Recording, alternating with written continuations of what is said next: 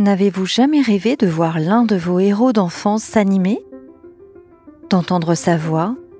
De le voir vivre des aventures qu'on a tant souvent aimé lire? Que peut représenter le fait de donner vie à un personnage culte de la littérature jeunesse? Un personnage héros comme Chien pourri? C'est un défi relevé par une équipe de grands enfants qui ont créé le programme de court-métrage Chien pourri, la vie à Paris, que les plus petits pourront voir au cinéma le 7 octobre 2020. Little K M B O des films au cinéma pour les petits. Dans cet épisode, vous allez découvrir les secrets de l'adaptation de l'univers de Chien pourri. Ce projet illustre la volonté du respect d'un univers avec la création de nouvelles histoires. Il vous invite à entendre les secrets de cette fabrication et de son passage du roman à l'écran. Quels sont les prérequis pour qu'un film soit compris des plus jeunes? Comment garantir un éveil critique sur notre environnement visuel? On ne le dira jamais assez, l'éducation à l'image est nécessaire. Vous écoutez le podcast de Little KMBO, le podcast qui explore le monde du cinéma d'animation destiné aux plus petits. Pour que vous puissiez les accompagner dans le développement de leur regard, de la créativité et les former à un esprit critique et engagé.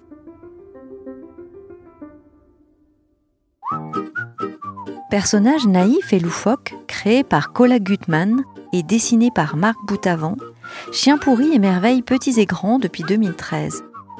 On peut suivre ses péripéties dans plus de 12 albums. Ces 700 000 romans vendus font de Chien pourri un best-seller de livres pour enfants et un des titres phares de la maison d'édition L'École des loisirs. Comment adapte-t-on un succès de librairie? Quelles sont les étapes? C'est lui qui m'a apprivoisé tout de suite. Avant toute chose, il y a l'univers qu'il faut transformer, mais pas trop. Il y a le livre qu'il faut faire bouger et parler. C'est la passion de Jean Regnault. Avec des adaptations comme celle de Ernest et Célestine, Mook ou encore celle de Petit Vampire, cet auteur, scénariste, est passé maître dans l'adaptation des livres pour enfants au cinéma. Il nous raconte sa rencontre avec ce drôle de chien à la tête de serpillière. Chien pourri, j'avais vraiment envie d'être son ami, j'avais envie de qu'il me raconte des histoires. Et puis, euh, il n'y avait pas que Chien pourri, il y avait tout l'univers créé par euh, Cola Gutmann notamment Chaplapla, Chaplapla, le chat aplati, parce que bon, un, héros, il lui faut un compagnon, il faut être deux pour vivre des aventures, hein. sinon euh, c'est pas intéressant. Donc euh, le, duo Chaplapla chien pourri euh, fonctionnait déjà très bien, il n'y a pas grand chose à changer. Quand on m'a proposé officiellement d'adapter la série Chien pourri, la première chose que j'ai faite, c'est de rencontrer Cola Gutmann, qui est l'auteur des livres, pour d'abord savoir s'il voulait travailler avec moi sur, sur ce projet. Il ne le souhaitait pas pour pouvoir continuer sereinement son travail littéraire sur la série. Mais il m'a donné carte blanche. Il m'a dit fais ce que tu veux. Euh, aujourd'hui, je ne travaille que quand on me donne euh, carte blanche, même si je respecte complètement l'univers original. Je sais que c'est une condition sine qua non pour parvenir euh, à une bonne adaptation. Si on est, si on est trop contraint, on n'arrive à rien. Je crois qu'on est sur un chien. Le travail d'adaptation en animation est très long. On signe pour un bail qui va durer 4-5 ans. Est-ce que le héros va être un bon héros? Est-ce qu'on a envie de passer, euh, passer des heures et des heures avec lui? Et dans Chien pourri, c'est le héros parfait pour un film d'animation parce que on s'identifie tout de suite à lui, on est avec lui, il a l'énergie pour nous entraîner quelque part. Et puis il a aussi euh, la naïveté, alors on pourrait dire la bêtise, qui en ferait un cousin de Pierre Richard mais en animation surtout un cousin de bah, des, grands héros de l'animation contemporaine. Gumball, euh, Bob l'éponge, Homer Simpson, euh, tous ces héros qui voient le monde à leur façon, à leur manière, d'une façon euh, un petit peu étrange. T'as entendu? C'est mon amie la vache Elle nous fait coucou Au fait, je m'appelle Chaplapla.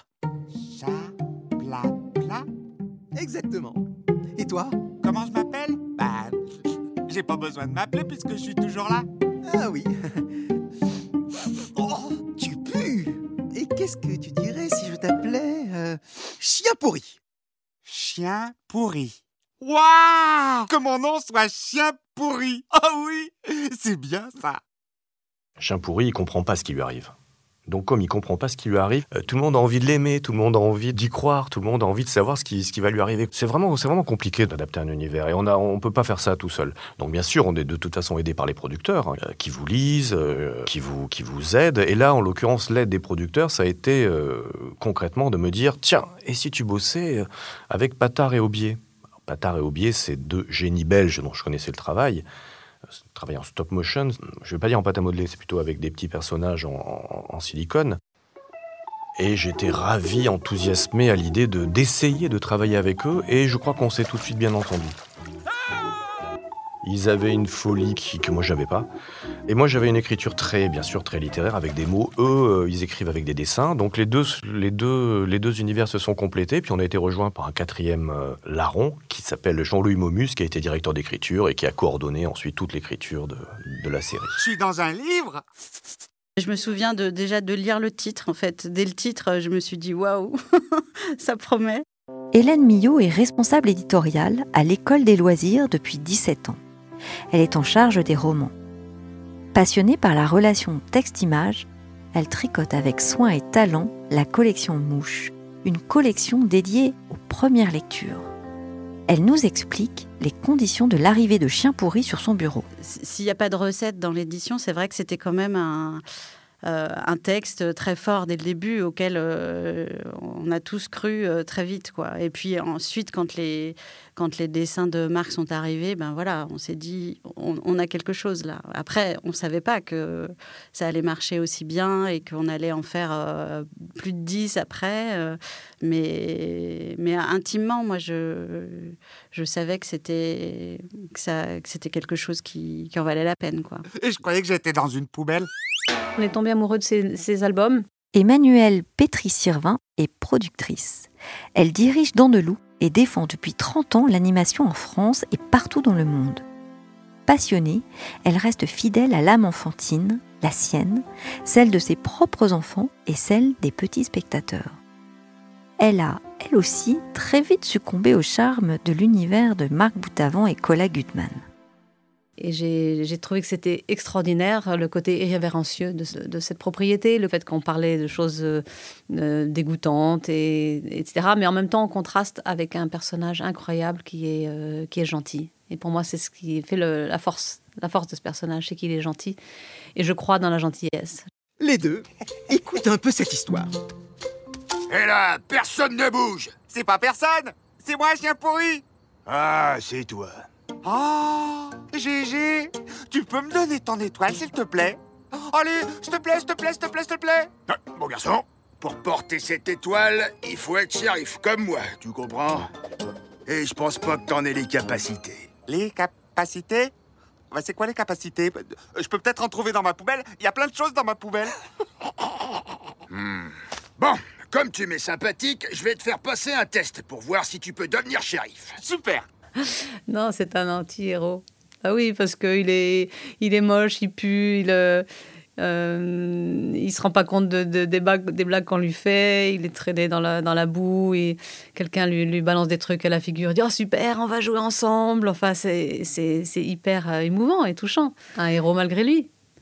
C'est pour ça que les autres personnages croient qu'il a des super pouvoirs. C'est qu'en fait, il fait des choses incroyables juste avec sa bonne volonté, son envie de partager, son envie de faire connaître des choses, son envie de rencontrer des gens. Et c'est merveilleux. Au fond d'une poubelle, c'est l'endroit préféré de Chien pourri. Il y a bien un roman qui s'intitule Chien pourri à Paris, mais dans Chien pourri, la vie à Paris, la ville de Paris tout entière devient personnage. C'est précisément au cœur de Paname que les nouvelles histoires présentées pour les plus petits au cinéma se déroulent. L'idée euh, chouette, c'était de se dire que de, rassembler euh, les, épisodes dans, le- dans les rues de Paris, mais pas, forcément le côté glamour. Euh, Au-delà des monuments, il y a, les poubelles, il y il y a le métro, il y a tout ça. Et ça, c'était une super idée, parce que nous, on a la distribution dans le monde entier, de la série et du film. Donc on va voir, on va voir à l'international si ça parle. Ah, Attends la suite, chien pourri. Ce qui nous a intéressé dans l'adaptation de Chien pourri aussi, c'était d'en faire un héros vraiment très parisien. Ce qui n'est pas forcément dans, les- dans le cas dans les livres. Dans les livres, il vit une aventure à Paris, mais nous, on en a fait un vrai, vrai, vrai parisien.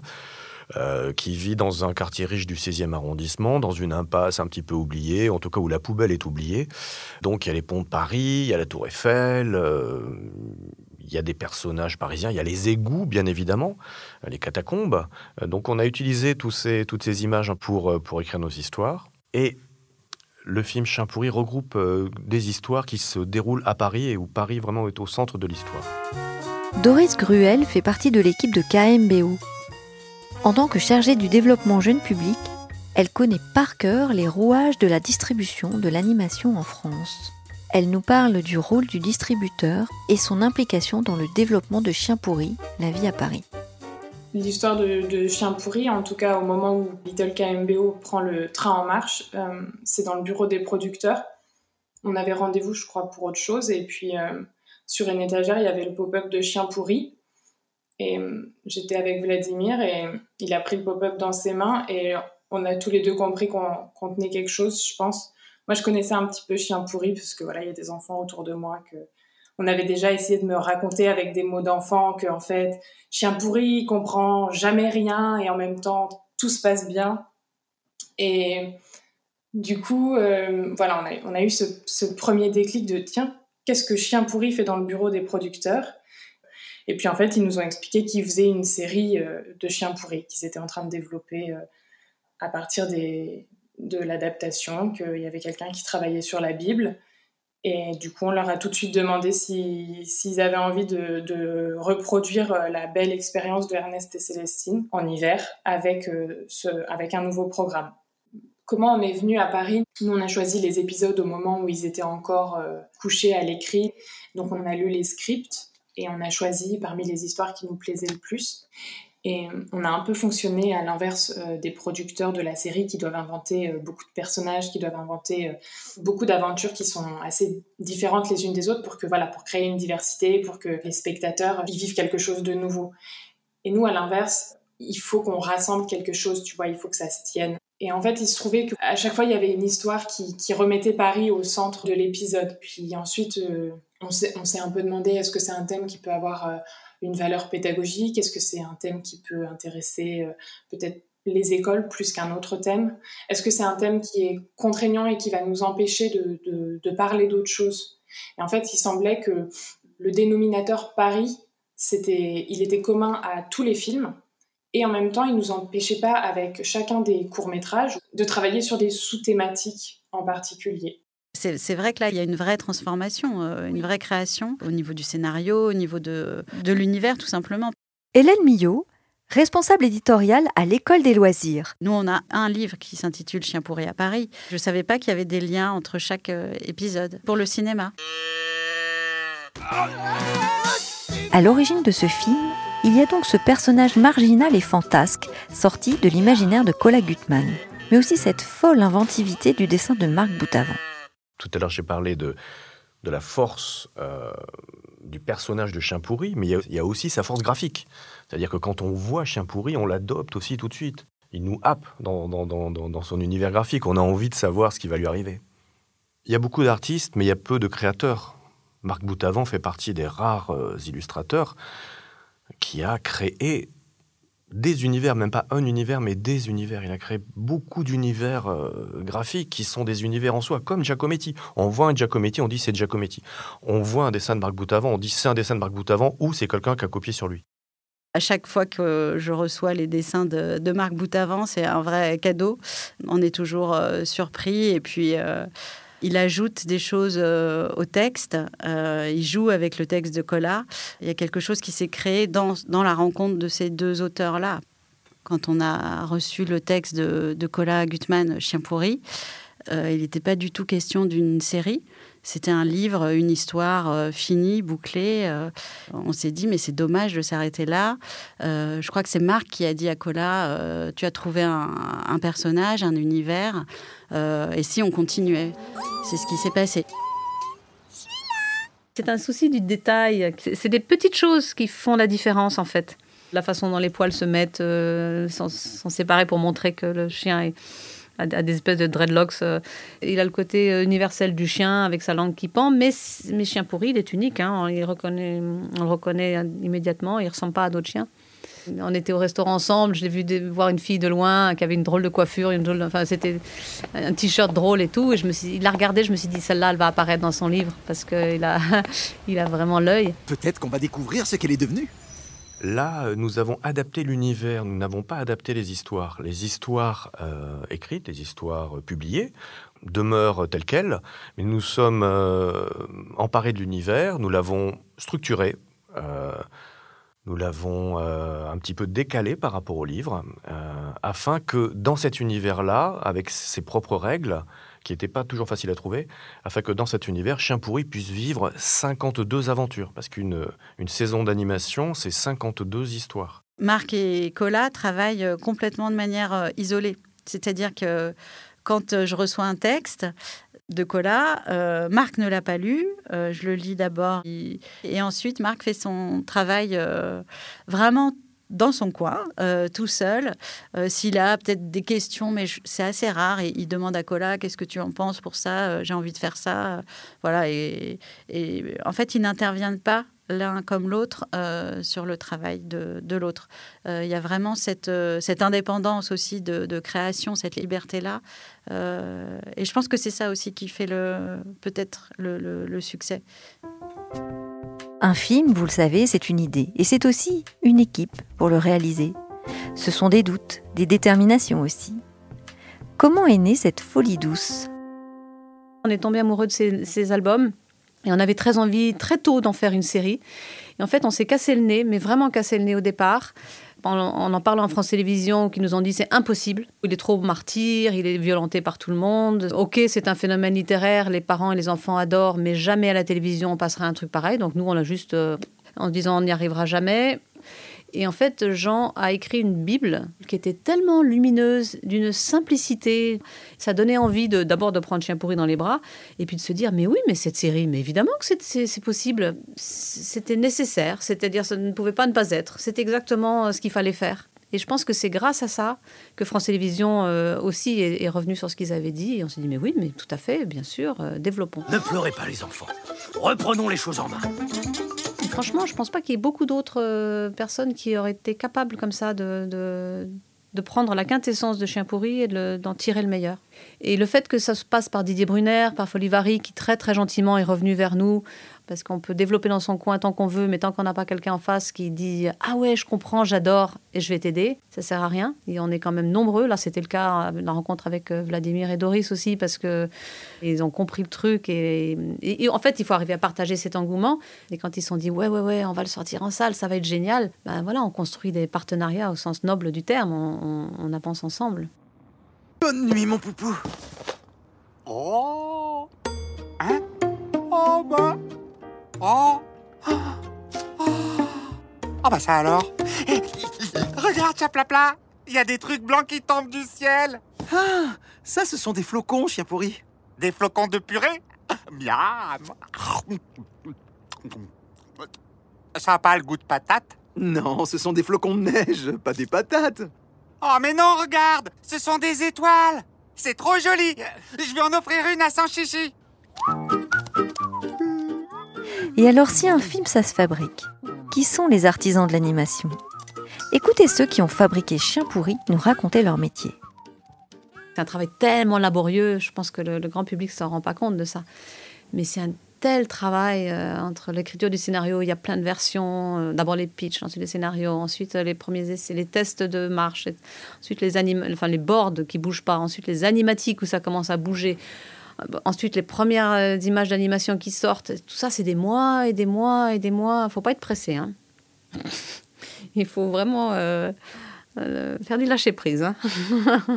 Dessinateur, storyboarder, réalisateur de courts-métrages, David Durand a joué le rôle de chef d'orchestre de Chien pourri, La vie à Paris.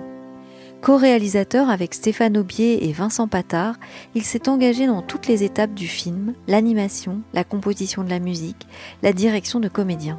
Chien pourri est rentré dans sa vie et il y est encore. J'ai passé trois ans, trois ans et demi euh, avec Chien pourri et Chaplapla. Chaque personne qui a intervenu sur le projet, euh, tous les scénaristes à l'écriture ont, ont, marqué euh, de leur empreinte euh, les personnages de la série. Et, euh, et moi, euh, quand je reprenais un peu le, les scénarios, enfin, je remodelais encore les choses. je réécrivais aussi des dialogues. Je, je reformais un peu leur personnalité aussi pour adoucir certaines choses ou alors pour renforcer certaines certaines attitudes pour les rendre plus drôle progressivement. Par rapport à ce projet-là, je, euh, trouvais qu'il y avait euh, plusieurs choses qui étaient vraiment importantes et cruciales. C'est, il fallait absolument euh, conserver la, tendresse qu'il y a dans la relation de Chien pourri et Chaplapla, et en même temps en, faire quelque chose de, burlesque et de comique. En fait, l'idée, c'est qu'à chaque séquence, on se marre, on rigole. Chaque action de Chien pourri doit, doit être source d'humour. Si je ne m'amusais pas, en fait, à regarder une séquence, c'est que ça fonctionnait pas et du coup, euh, du coup, fallait que je le retravaille. Chaque élément, enfin chaque euh, chaque action de Chien pourri doit doit être source euh, d'humour. Sur Chien pourri, on a eu de la chance d'avoir euh, du bruitage follet.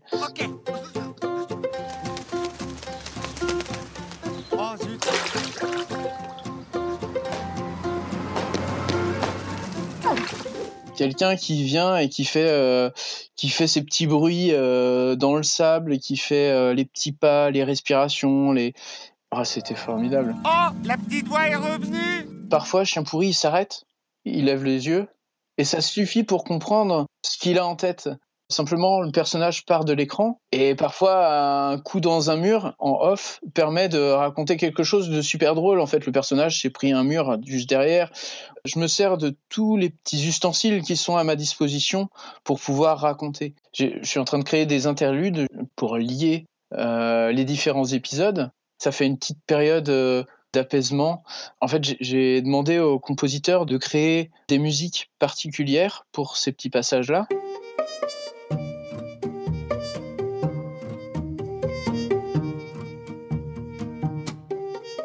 À chaque fois que la musique euh, a des notes qui virevoltent, et ben, j'anime directement en écoutant ces musiques. Eux, ils font le mouvement en même temps.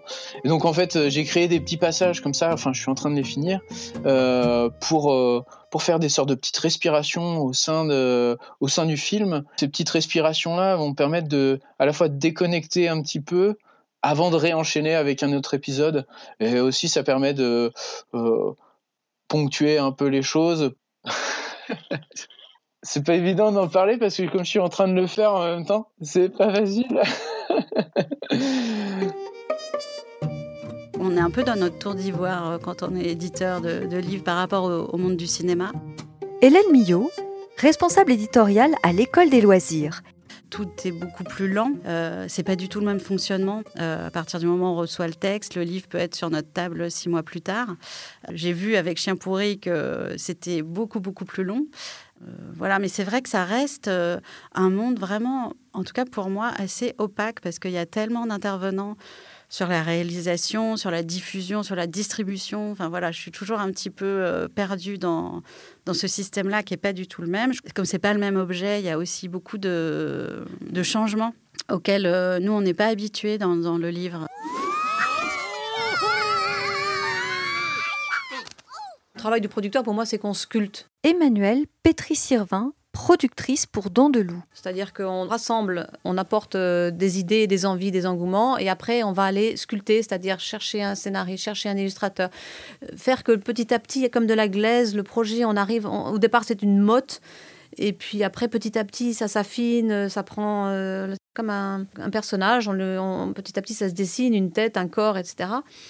Et évidemment que l'écriture, est... les deux sont aussi importants, l'écriture et l'illustration et hum, trouver la bonne personne qui va trouver le concept au départ, parce qu'on n'est pas forcément capable de le trouver nous-mêmes, hein, les producteurs, et c'est un travail de ping-pong avec le, ou la scénariste, parfois même un couple, c'est souvent bien d'ailleurs un duo d'auteurs. Et on, va malaxer ensemble en disant mais qu'est-ce qu'on peut tirer de cette histoire? Parfois c'est des choses toutes petites, et puis ça se dessine. Tout d'un coup dans cette mode de terre, on, arrive à voir un, une silhouette. Et tu as réussi ton coup, c'est-à-dire la, la, silhouette, elle est devenue euh, tu vois, quelque chose qui tient bien sur ses pattes. Un peu de avec du moisi dessus ah oui, oui, oui, Faire rire les enfants. Offrir des réponses aux questions enfantines. Si simple que, souvent, les adultes les ont oubliées. Voici le moteur de ce projet. Ce programme de cinq nouvelles histoires est tout spécialement conçu pour les plus petits, pour leur rythme, leurs émotions. Laetitia Cherrier est programmatrice et médiatrice jeune public au cinéma L'Étoile à La Courneuve. Pour elle, ouvrir les salles de cinéma aux plus petits est plus qu'un travail, c'est un engagement pédagogique et politique. J'ai vraiment la conviction, en tout cas, que quand on commence à découvrir des films et à s'habituer à la salle de cinéma en tant que lieu de pratique culturelle, dès qu'on est tout petit, en fait, on n'a plus besoin de le réapprendre quand on grandit. Ça fait partie de nous, on grandit avec. Alors, c'est pas du tout une nécessité. Les gens qui n'ont pas emmené leurs enfants au cinéma dès qu'ils ont eu trois ans pile, ça veut pas dire qu'ils ont raté la cinéphilie de leur enfant et qu'il faut abandonner. Mais c'est vrai que euh, le but des dispositifs euh, scolaires, par exemple, c'est de les accueillir dès la maternelle, parce qu'on part vraiment du principe que l'expérience cinéma est pas du tout la même qu'à la maison, où les parents vont pas forcément regarder le film avec eux, alors qu'un enfant à cet âge-là, il a besoin de pas être tout seul face à l'écran. Il a envie pendant la séance de dire Maman, t'as vu ce qui se passe à l'écran euh, Ou papa, ou la grande sœur, ou voilà. Et donc ça, c'est vraiment un travail extrêmement important quand on travaille en salle de cinéma, qu'on les laisse parler s'ils ont envie de parler, qu'on leur présente la séance pour leur expliquer que la lumière va s'éteindre, mais qu'on ne se retrouvera pas dans le noir, qu'il va y avoir un grand écran de cinéma. Puisque quand on est devant un grand écran de cinéma, forcément, ce qui est triste est beaucoup plus triste que sur un écran d'ordinateur, que sur un écran de téléphone, que ce qui fait peur va peut-être beaucoup plus faire peur que sur l'écran de téléphone ou sur la tablette, mais que par contre, ce qui est drôle et ce qui est joyeux va aussi être beaucoup plus drôle et beaucoup plus joyeux. Inviter Chien pourri au cinéma, c'est aussi ouvrir les portes des salles obscures et de la cinéphilie à des milliers de tout petits. Comment se prépare-t-on à les accompagner dans leur première séance de cinéma? Sortir au cinéma quand on est tout petit, c'est quand même pas rien. On se retrouve dans une salle obscure avec euh, parfois mélangé avec d'autres classes qu'on ne connaît pas. On n'a pas ses parents à côté, la maîtresse est peut-être assise un petit peu loin. Donc il y a tout ce travail de préparation à faire où il faut accompagner les enseignants. Euh, c'est connu de façon universelle, peu importe les enfants, peu importe le pays du monde. À cet âge-là, ils sont absolument obsédés par la répétition. Donc c'est normal, c'est comme ça qu'ils apprennent. Et un enfant qui va voir un film au cinéma, si on a le malheur de lui offrir le DVD, il va avoir envie tous les jours de regarder le même programme parce qu'il va aimer reconnaître les personnages, il va aimer connaître les dialogues en avance et les répéter. Et donc là, bah, ce qui est parfait euh, dans ce cadre-là pour Chien pourri, c'est qu'à chaque fois, on reconnaît, on, on ajoute des petites choses nouvelles avec des nouveaux personnages qui vont passer, avec des nouvelles informations, mais à chaque fois, on va retrouver les deux, trois mêmes personnages principaux qui vont toujours raconter un petit peu les mêmes bêtises. Et les enfants, même s'ils peuvent décrocher pendant un épisode, eh ben c'est pas grave, ils vont reprendre après. Et eux auront pas forcément l'impression d'avoir vu des courts-métrages. C'est comme ça aussi qu'on reconnaît un bon, programme de court-métrage. C'est que sans être euh, nécessairement totalement didactique, il apporte forcément des éléments où on peut travailler avec l'enfant sur son développement. Donc que ce soit sa façon de communiquer avec les autres, euh, du vocabulaire qu'il va pas connaître, ça va lui permettre d'apprendre des nouveaux mots, des nouvelles situations, puisque un enfant en maternelle, il sait pas se situer, il va connaître le nom de sa ville, il va peut-être connaître le nom de son pays, mais tout ce qui est déjà se repérer dans l'espace est pas forcément euh, évident on exploite un programme de court métrage pour les enfants en fonction de ces thématiques et de comment les enseignants en maternelle vont pouvoir le relier au programme scolaire. Typiquement, tu vois, quand on cherche des, courts-métrages que je suis en train de constituer les programmes. Doris Gruel, responsable du développement jeune public pour Little KMBO. Généralement, en un coup d'œil, je sais euh, si le, le, film il a une chance. Il y a un truc dans, l'image, dans le son, dans le personnage qui, qui arrive en, quelques secondes. Notre regard à nous, euh, de distributeurs, il n'est pas exactement le même que celui des exploitants, qui n'est pas le même que celui des parents et qui n'est pas non plus le même que celui des enseignants. C'est-à-dire que je pense que un peu comme nous, les exploitants, ils vont être très très hum, attentifs euh, à la forme, euh, au type d'animation, au, travail vraiment de création qui a été fait. Tandis que voilà, les parents, ils vont tout de suite accrocher avec euh, l'histoire, avec son contenu, s'ils reconnaissent une expérience familiale, s'ils reconnaissent leur enfant dans le personnage, ils vont être beaucoup plus tolérants vis-à-vis de, l'apparence formelle du court métrage. Et généralement, ce qui te permet aussi de faire le choix, c'est aussi à quoi ressemblent les autres films de ton programme. Est-ce que tu veux plutôt équilibrer en ayant quelque chose qui soit de l'ordre de la proposition esthétique ou est-ce que tu penses qu'à ce moment-là euh, de la séance, les enfants, ils auront plutôt envie d'avoir une bonne histoire, qui se réassoient dans leur fauteuil et ils sont repartis pour les 20 prochaines minutes du programme?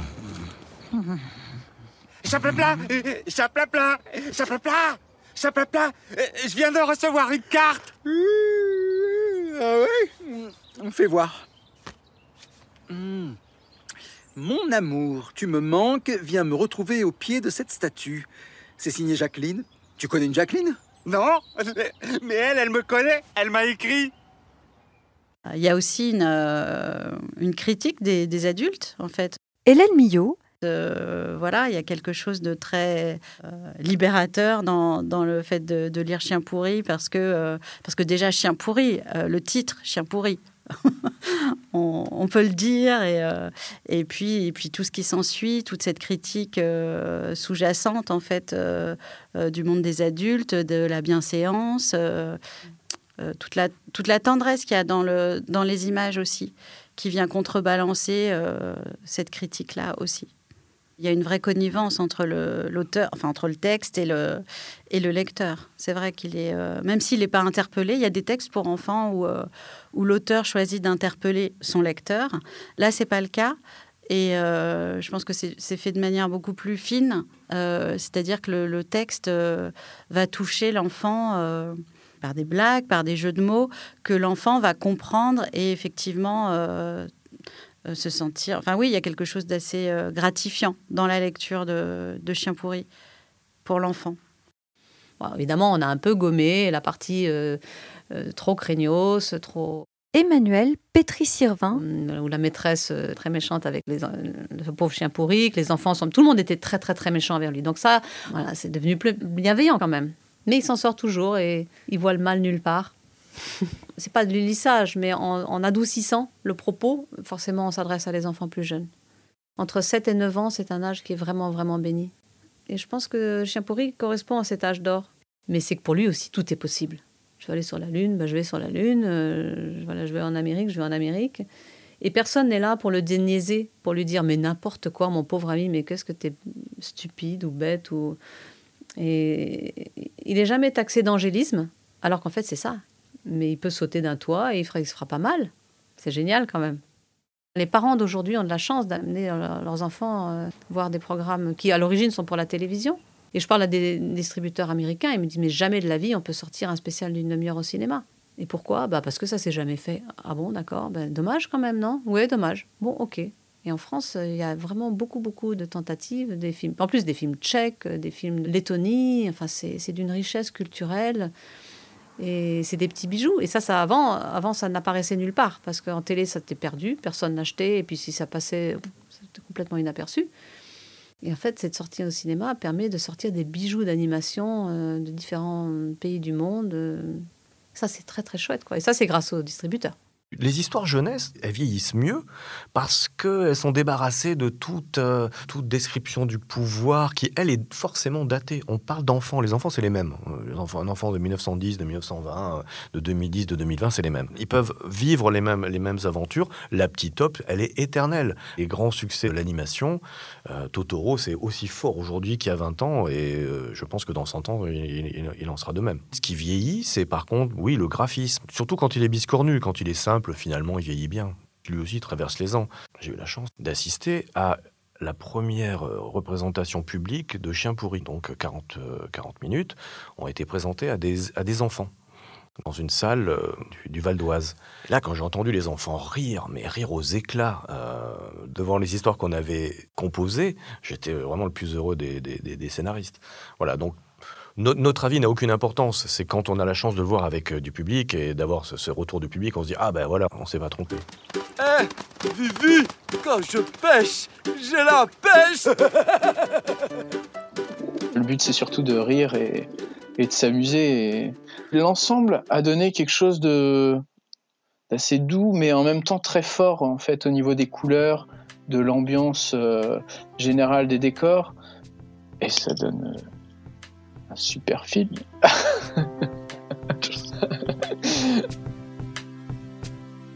Vous venez d'écouter le premier épisode du podcast de Little KMBO, le podcast qui explore le monde du cinéma d'animation destiné aux plus petits. Pour que vous puissiez les accompagner dans le développement de leur regard, de la créativité et les former à un esprit critique. Ce podcast original est produit par Narasson pour Little KMBO. Il accompagne le travail pédagogique élaboré à l'occasion de chaque sortie des films de ce label. Il est écrit et réalisé par Nolwenn Thivaud. Aurélie Brousse est chargée d'édition. Benjamin Grosa est au design sonore. Antoine Larcher a prêté main forte à la réalisation et François Paillet au mixage.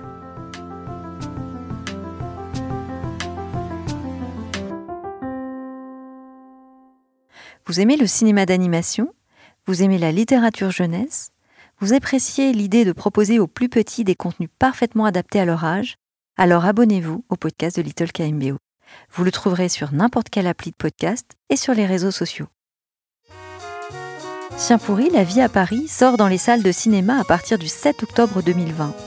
Des éléments pédagogiques, des jeux et des activités vous attendent pour préparer votre séance et prolonger ce moment de découverte.